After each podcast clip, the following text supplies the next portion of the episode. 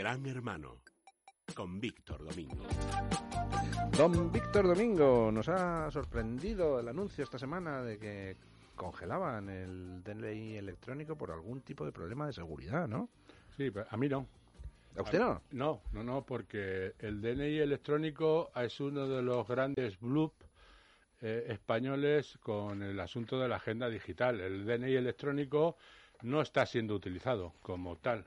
Que se supone que debe ser un DNI electrónico? Pues el que te autentifique ante la administración pues para poder hacer todas las gestiones ante la administración o, cualquier tipo de gestión te certifique dentro de y pero y esto el DNI electrónico no está está siendo mínimamente usado. A todos los ciudadanos profesionales que quieren tener una relación con la administración, lo que están, lo que estamos utilizando es la firma electrónica que es mucho con los certificados digitales, los certificados digitales que está extendiendo la fábrica de moneda de timbre que están funcionando a la perfección y debe haber ya pues bueno, también tiene sus cosas abstrusas el procedimiento, pero bueno, pero, eh, funciona. Pero funciona y se puede, y de hecho ahora mismo la agencia tributaria es con lo que se hace. ¿Qué es lo que ha pasado esta semana? Pues que ha comunicado la policía que eh, deja sin efecto o anula la certificación digital vía DNI.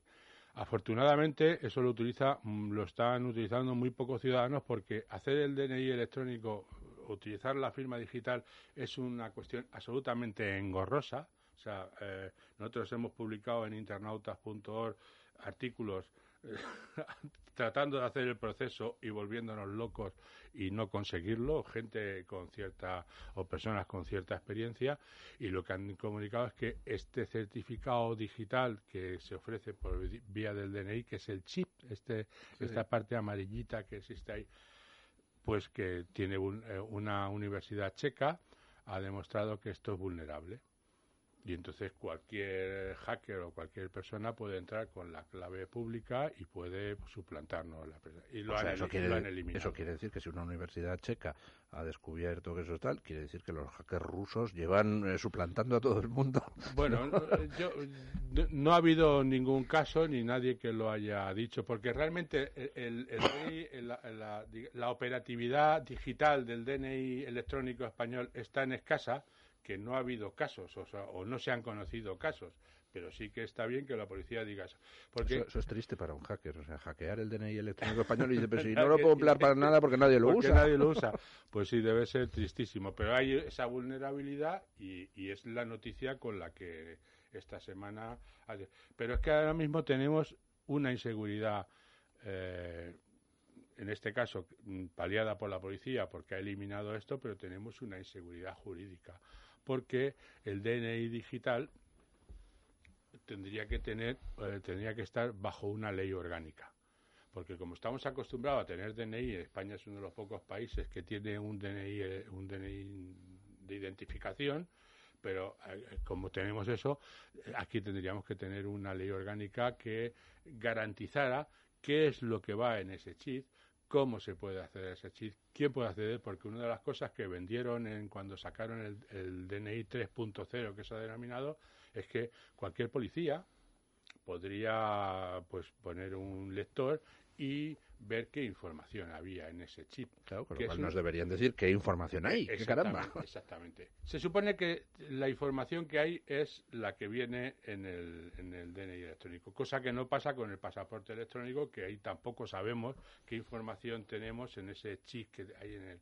Y eso tendría que estar bajo una ley orgánica que regulara exactamente, porque hay que tener en cuenta que esto no lo hace la policía como se puede imaginar. Esto lo hacen empresas, eh, empresas muy importantes en España y son las que gestionan, las que controlan todo este tipo de Pues vaya racha llevamos de inseguridades, el sistema LexNet, ahora el DNI electrónico, está claro que aquí el único el único organismo que funciona bien en tema de seguridad es Hacienda, ¿no?